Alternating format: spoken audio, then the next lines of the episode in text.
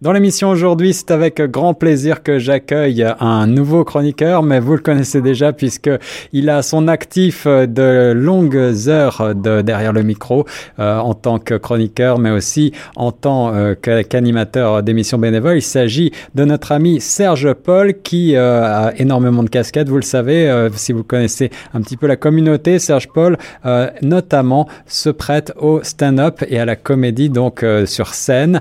Il il euh, passe régulièrement au Francophone Mike et c'est à ce titre qu'il nous propose une nouvelle chronique sur le stand-up justement. Salut Serge.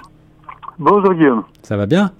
Ça va très bien et toi ça va très très bien. Je suis ravi d'aborder de, avec toi ce thème-là parce que euh, rire et radio, ça va toujours très bien ensemble, je trouve. Et euh, il y a euh, bah, aussi bien en Europe qu'ici, de ce côté-ci, au Canada, un nombre grandissant d'artistes et de talents francophones qui, qui, qui, qu'il est bon de connaître et de faire découvrir, je pense, à nos auditeurs. Et je crois que tu vas peut-être commencer par un petit survol historique du stand-up. Exactement, non, c'est effectivement. Euh, nous, les francophones, on est assez drôles de façon, euh, de façon biologique. Euh, C'est dans nos gènes. Et puis, eh ben, euh, il y a effectivement toute une évolution de cette comédie euh, sur scène. On va pas commencer par Molière, mais on pourrait presque y aller jusqu'à là-bas. Ah oui. et puis là, ces dernières années, on entend beaucoup parler de stand-up, stand-up, stand-up. donc, juste pour un, un petit peu mettre les jalons de tout ça, il faut savoir que ça vient déjà d'une organisation euh, de l'anglais euh, du stand-up comedy qui est donc euh, comique de scène. Et quand on parle de stand-up, en fait, c'est un genre de comique qui est un humoriste seul sur scène, sans décor, sans accessoires. Généralement, il a un tabouret, une, un micro et puis une bouteille d'eau pour, pour pouvoir s'hydrater. C'est bien ça. Alors, c'est ce qu'on appelle aussi un petit peu le one-man show, c'est ça? Alors non, parce que ce qui se passe avec le stand-up, et c'est ça la différence, et je, je ferai une petite historique euh, peut-être dans une autre chronique par rapport à ça. Mais le one man show, euh, ça reste quand même quelqu'un qui euh, a un quatrième mur. Alors juste pour expliquer ce que c'est, ouais. euh, le quatrième mur quand on est sur scène, c'est comme s'il y avait un mur entre le performeur et euh, le public. Donc il s'adresse pas au public, il est dans son dans son monde et le one man show c'est euh, plus dans ce style-là euh, où il y a un quatrième mur. Le stand-upper par contre lui euh, fait tomber ce quatrième mur et s'adresse directement euh, au public. D'ailleurs, certains stand-uppers font de la euh, l'improvisation et puis euh, répondent à des questions ou euh, euh dialoguent directement avec certains membres du public. Donc c'est ça vraiment la, la, la, la différence et l'évolution en fait qui s'est passée avec le euh, one man show euh, comme on l'appelle euh, du côté européen et puis euh, le stand-up actuel. D'accord, donc pour résumer, une seule personne sur scène, mais donc comique bien entendu, qui s'adresse, qui peut s'adresser directement au public, qui peut le prendre à partie, c'est ça? Voilà, exactement, exactement. Et puis donc ça s'est vraiment développé maintenant ce, ce, ce, ce stand-up euh, vers la fin du 19, du, du 19e siècle, donc euh, en, surtout aux États-Unis, euh, dès les années 80. Ouais. Euh, on, euh, beaucoup de personnes parlent de Seinfeld qui ont été, qui a été un des modèles à, à, à, à commencer ça. Ah oui.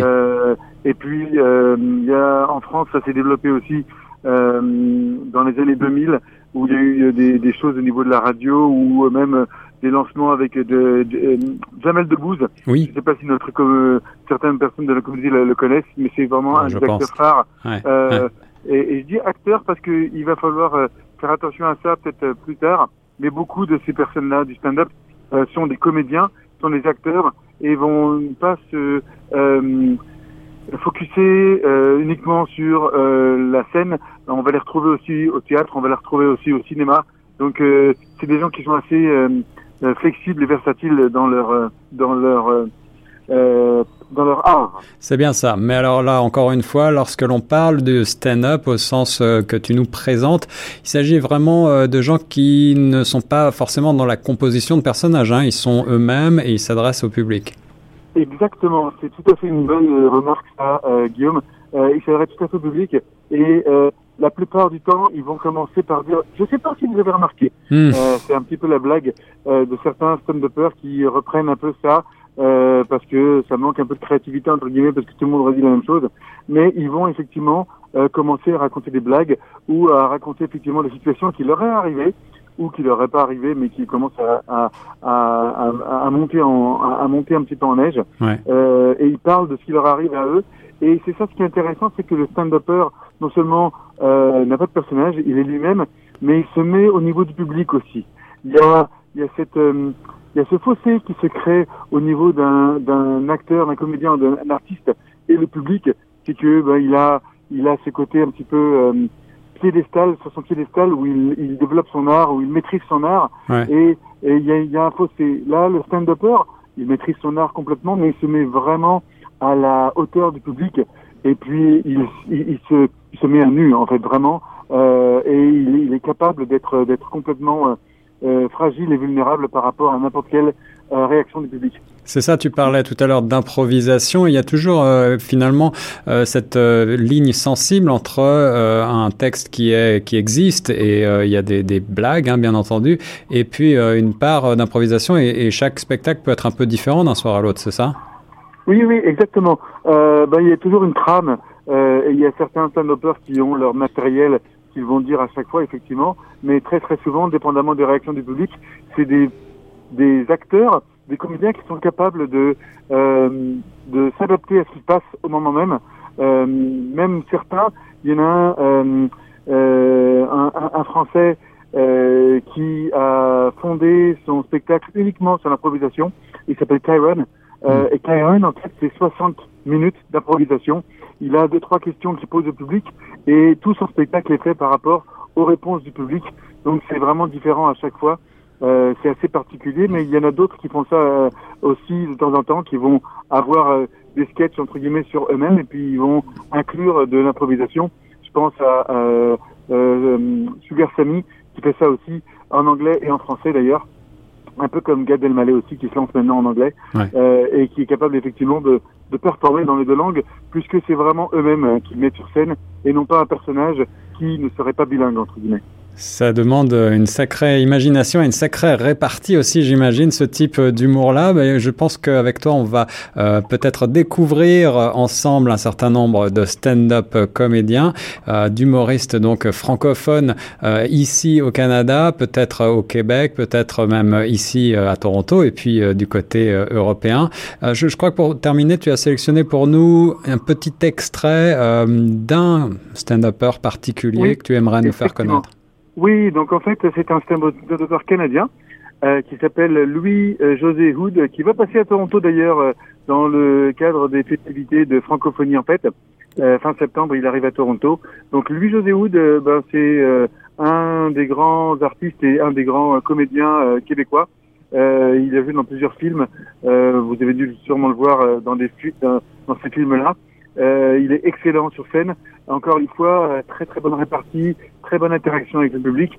Et là, donc euh, l'extrait que je vous propose, il va parler d'un voyage qu'il veut faire au Vietnam. Et puis donc tout ce qu'il se passe par rapport à, à, ce à ce voyage, mais je n'en dis pas plus parce que ça va vraiment le le pitch et puis le, le, la, la, le je veux dire la, la fin du sketch est vraiment est vraiment excellente.